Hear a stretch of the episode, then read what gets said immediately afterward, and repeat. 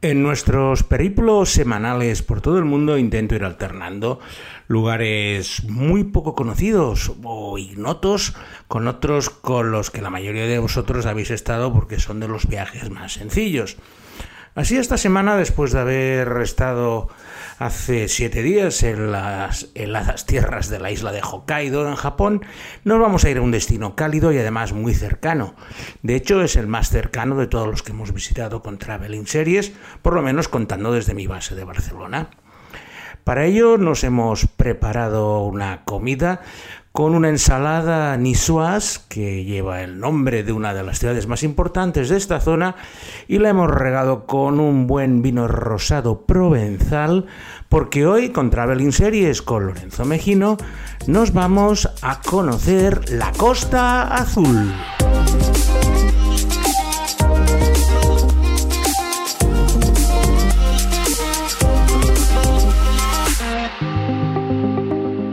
La Costa Azul tiene una delimitación geográfica bastante difusa, puesto que algunas personas consideran que es desde el este de Marsella hasta la frontera con Italia todo ese tramo de costa, que incluye ciudades como Toulon o conocidas como Saint-Tropez, pero en esta ocasión yo voy a utilizar un poco más la definición francesa que define Costa Azul o la Riviera francesa como el tramo que pertenece al departamento de Alpes Marítimos, que se extiende desde el final del macizo del Esterel, que es el que está un poco más allá de Saint-Tropez, hasta la frontera con Italia, que se establece en la ciudad fronteriza de Menton y Ventimiglia por el lado italiano. Y hoy vamos a hablar un poco, pues bueno, de las cosas que podéis hacer por esa zona y sobre todo de las series que se han rodado en la misma.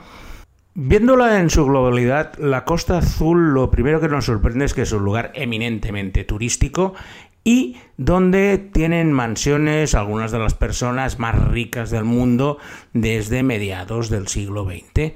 El Casino de Monte Carlo ha sido un verdadero imán para traer fortunas y las carreteras costeras pues un lugar mm, indicado pues para probar Ferraris, Lamborghinis, Maseratis y todo tipo de coches de lujo que pueden ir por las diferentes cornisas con eh, la capota bajada y disfrutando del sol que brilla durante muchos días del año. Es la zona francesa donde es soleada y por supuesto es el principal destino vacacional de muchos franceses, como aquí podría ser pues la Costa del Sol o las playas de la comunidad valenciana para la gente del interior del país.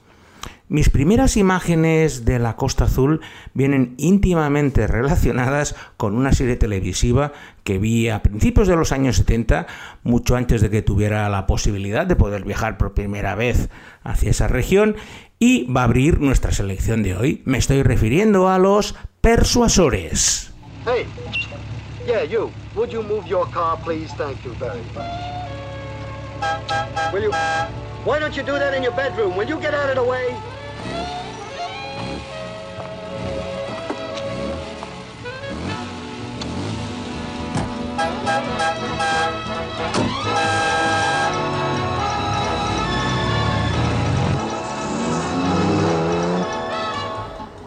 Los Persuasores nos cuenta la historia de Brett Sinclair y Danny Wilde, dos playboys y multimillonarios de orígenes muy diferentes, el primero británico, el segundo americano, que como pasatiempo deciden unir sus fuerzas para luchar contra los criminales y delincuentes que escapan a la policía y a la justicia en diferentes lugares del mundo, pero siempre centrados en la Costa Azul como su base de operaciones.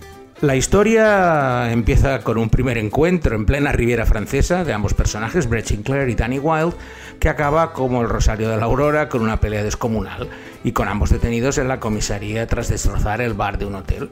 Ambos comparecen frente a un juez retirado con la condición de aceptar su pena, sea cual sea, en lugar de acudir a la justicia ordinaria francesa. El juez les ofrece dos opciones, 90 días de cárcel o ayudarle colaborando para resolver delitos en el que el culpable ha salido impune por tecnicismos o errores policiales. Ya os podéis suponer que ambos aceptan la segunda opción y empiezan a resolver un caso que les traslada, pues con sus coches multimillonarios y sus casas de lujo, por todos los rincones de la Ribera Francesa, desde Cannes hasta Montecarlo. La clave de los persuasores está en sus dos protagonistas, dos actores hiperfamosos, como eran Roger Moore y Tony Curtis, que accedieron a pasárselo en grande mientras rodaban la serie de juerga en juerga cuando salían del rodaje y ese ambiente tan jocoso y divertido, intercalando persecuciones de vehículos o peleas espectaculares con pura comedia, mientras los dos se pegan la gran vida en todas las discotecas más exclusivas de la zona. La verdad es que la serie tuvo mucho más éxito en Europa que en Estados Unidos, donde al ser los que pagaban la fiesta y tener unas audiencias muy bajas, la cancelaron al final de la primera temporada. Pero ver esos cochazos y a los dos actores ahí pasándoselo en grande en la Riviera Francesa, ya os adelanto que es la mejor serie que se ha hecho hasta ahora en la Costa Azul. Tras empezar nuestro recorrido por la Costa Azul, en el inicio de la misma, que es Tille-sur-Mer, pasamos por Mandelieu hasta llegar a uno de esos lugares que habéis escuchado mil y una veces, como es la ciudad de Cannes. Cannes lo primero que os viene a la cabeza es directamente el Festival de Cine, mundialmente famoso y que acapara la atención de todo el mundo cinéfilo durante dos semanas en la primavera francesa. Es un magnífico producto turístico que en Cannes lo cuidan a la perfección y han conseguido que una avenida como la Croisette sea el lugar de encuentro de todas las estrellas del cine y todos los paparazzi que se pelean para conseguir las mejores exclusivas. Y esto os hablo ya desde los años 60, donde había las típicas starlets, las chicas que querían ascender en el cinema, que se paseaban con escuetos bañadores de la época para intentar llamar la atención de estos, de estos fotógrafos y que además pudieran tener alguna oportunidad en alguna producción cinematográfica. Pero yo no he estado nunca en el Festival de Cannes, he estado muchas veces en Cannes y cuando voy siempre me gusta hacer cosas diferentes. Y mi lugar preferido en Cannes son unas islitas que se encuentran apenas a 20 minutos en un barquito que te lleva hasta ellas y que te permiten huir del bullicio, el agobio y la sobrepoblación de Cannes, especialmente en los meses veraniegos o cuando se está haciendo el festival.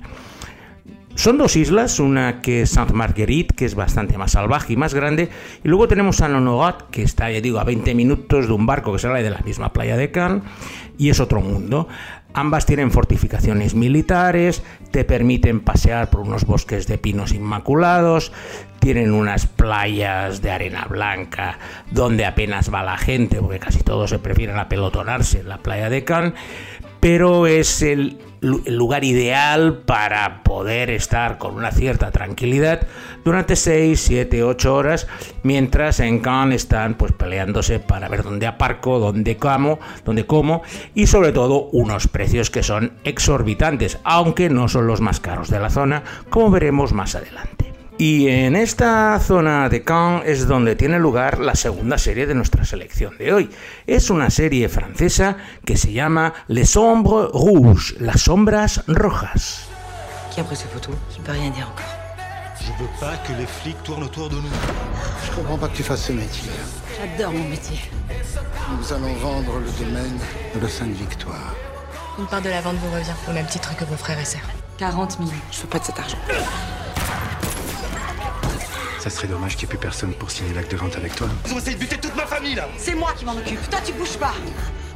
Las Sombras Rojas es un thriller francés que empieza en 1993 cuando Clara Garnier, una chica de 5 años, es secuestrada. Sus secuestradores piden una gran cantidad de, de, dinero para que sea liberada, pero en el momento del intercambio acaba en un baño de sangre, la madre de Clara muere y a la niña no se la vuelve a encontrar nunca más. Viva o muerta, el misterio se instala provocando un traumatismo en toda la región y en su familia, una de las más ricas de toda la Costa Azul. 25 años más tarde, su hermana mayor, Aurora, se ha convertido en una oficial de policía y eh, mientras está haciendo una investigación descubre que Clara sigue viva pero bajo otra identidad sin conocer sus orígenes. Aurora va a hacer todo lo posible para que Clara vuelva a reencontrar a su familia y ella, lógicamente, reencontrar a su hermana. Pero esta vuelta inesperada va a desencadenar una serie de sucesos violentos y va a hacer eh, salir a la superficie unos secretos de familia que todo el mundo creía mm, escondidos de por vida. Bueno, viendo el resumen de la serie, ya os podéis imaginar, es una miniserie de seis capítulos, que es lo que los franceses llaman un polar, un misterio. No descubre la sopa de ajo, pero tampoco, digamos, da vergüenza ajena. Para pesar el rato está bien y sobre todo al estar rodado en la Costa Azul, pues bueno, los paisajes ayudan un poco más a sobrevenir esta historia, pues de niña secuestrada, que no la encuentro y ahora la encuentro, luego pasan mil y una cosas, muchos giros, muchas sorpresas, pero es una serie ideal pues, pues para pasar el rato y conocer mejor la región que estamos visitando hoy, la Costa Azul. Siguiendo nuestro recorrido por la Costa Azul en dirección hacia el este, tras haber dejado Cannes y la Croisette y toda la parafernalia del festival, en nada, en apenas 20 minutos o menos incluso, vamos por la autopista, llegaremos a la capital principal de la región, que es Niza conocida mundialmente por ser uno de los lugares donde la concentración de ricos es muy importante. Tiene el paseo, que es la Promenade des Anglais, el paseo de los ingleses, que es eh, bueno, un paseo larguísimo de 3 o 4 kilómetros y es el centro neurálgico de todos los negocios y de todo, y de todo lo que se cuece en la Costa Azul. Aparte ya he dicho que da nombre al plato que hemos eh, nombrado en nuestro prólogo, la salada niçoise o la ensalada de Niza, que es una ensalada de vegetales crudos que es totalmente típica de la zona y que podéis comer en cualquier restaurante. Y aparte que es de lo más económico que podéis tomar allí porque los precios de este lugar son casi a nivel noruego o a nivel suizo. Y muchos franceses tienen que estar viviendo como a 30 o 40 kilómetros de Niza, Mónaco y esta zona para poder permitirse los alquileres que se pagan allí. Y un magnífico ejemplo de los casoplones que se marcan en esta zona lo tenéis en la tercera serie de nuestra selección, que es Riviera. I can't trust anyone. Somebody did it to us. Someone very close. You don't know anything. You risk your life. To know the truth? Riviera es la historia de Georgina Clios, una marchante de arte estadounidense que vive en una lujosa villa de la Costa Azul junto a su marido Constantin Clios, un billonario griego en medio de toda la opulencia posible. Su vida sufre una conmoción total cuando enviuda debido a una extraña explosión en el barco de su marido que acaba con su vida. La pobre Georgina se ve envuelta en todo tipo de batallas legales con sus hijastros, que aleccionados por la primera mujer del fallecido y su madre, intentan hacerse con la mayor parte de la herencia de su padre, obtenida de forma bastante opaca, como iremos viendo a lo largo de la serie. En paralelo, la viuda empieza a investigar por su cuenta las circunstancias del accidente que acabó con la vida de su marido y que la introducen en todo un mundo de conspiraciones, secretos y crímenes del que le va a ser imposible escapar. Riviera es el típico proyecto televisivo al que parece que le haya mirado un tuerto, porque empezó como una propuesta ambiciosa, escrita por Neil Jordan, un fabuloso director que hizo entrevista con el vampiro de Crying Game, y al final acabó pues por una manuense que escribía ahí lo que podía y lo que hicieron fue pues juntar a un elenco de actores a ver si podían sacar el guion adelante. Ficharon a Julia Stiles para el papel principal de Georgina. Ficharon también a Iwan Rion, el famoso Ramsey Bolton de Juego de Tronos, para ver si todos los fans de la serie se apuntaban a verle otra vez de villano, aunque sin armadura ni casco, solo con smoking y sus malas artes, que eso sí que no las ha perdido, pero lo cierto es que Rivera era un bodrio de mucho cuidado, o sea, era un culebrón donde se gastaron más dinero en alquilar las casas, los coches y el vestuario que en darle algo al pobre guionista para que explicara una cosa que tuviera una cierta coherencia. Fue uno de los bluffs más grandes de hace dos años. Para mi sorpresa la renovaron por una segunda temporada, supongo que deberían tener algún medio para chantajear a la cadena para, para que les dejaran seguir con una historia es que no tenía ni pies ni cabeza y los pobres actores deambulaban allí porque, bueno, mira, al final se pegaban una semana, dos o tres en Mónaco y en Niza y con eso se lo pasaban divertido. Eso sí, los paisajes, las casas, los coches son impresionantes. Todo lo que sale delante hablando, os podéis olvidar de ello. Salimos de Niza y rápidamente llegamos pues a la ciudad que os evoca muchas más cosas, que es Monte Carlo. Yo he tenido la ocasión de estar en diversas ocasiones, tanto en parte turística como por temas deportivos. He tenido la oportunidad de ver cómo se transforma la ciudad para el archiconocido Gran Premio de Mónaco que si alguna vez vais y conducís por Mónaco, no os podéis imaginar cómo un Fórmula 1 a 300 kilómetros por hora se puede meter por el túnel, hacer la curva de la Rascas o la de Levs. Porque tú vas con el coche a 30 y ya tienes miedo de que se te vaya a salir en esas curvas. Pero bueno, Mónaco lleva desde tiempos inmemoriales, desde los años 40, 50, realizando ese gran premio, forma parte de la ruleta de la Fórmula 1, es el gran premio más imprevisible, pero todo el mundo cuando escucha Mónaco piensa en el gran premio y, como no, el Casino del Monte Carlo. El Principado de Mónaco, de hecho, son dos lugares, Mónaco y Monte Carlo. Mónaco es la parte antigua y Monte Carlo es la parte nueva. El Casino de Monte Carlo, pues bueno, es lujo, exclusividad. Eh, entré una vez y la verdad es que yo no soy jugador y no me lo pasé muy bien, pero viendo, solo haciendo de mirón de las burradas que la gente se apostaba a la ruleta, al blackjack o incluso a los dados para los americanos, era una de estas visitas bastante interesante. Aparte, tengo que reconocer que es de las pocas veces que me he puesto una corbata en mi vida porque es imposible entrar a esos lugares, digamos, con chancletas o de sport, por lo cual te piden un cierto decoro y tienen todo un surtido de camisas, chaquetas y corbatas para los adinerados turistas, ahora casi todos son rusos, que se dignan a pasar por allí pues para perder toda su fortuna. Aparte en Mónaco tenéis el Museo Oceanográfico del Gran Jacques Cousteau, que es una cosa, es lo más recomendable para visitar en toda la zona, que no tiene muchos monumentos, de hecho no hay nada que sea Patrimonio Mundial de la UNESCO. Y vamos a finalizar nuestro periplo, pues precisamente en Monte Carlo, pero no en Monte Carlo, sino en el mar, que es el lugar donde se desarrolla la última serie de hoy, Deep Mare Nostrum.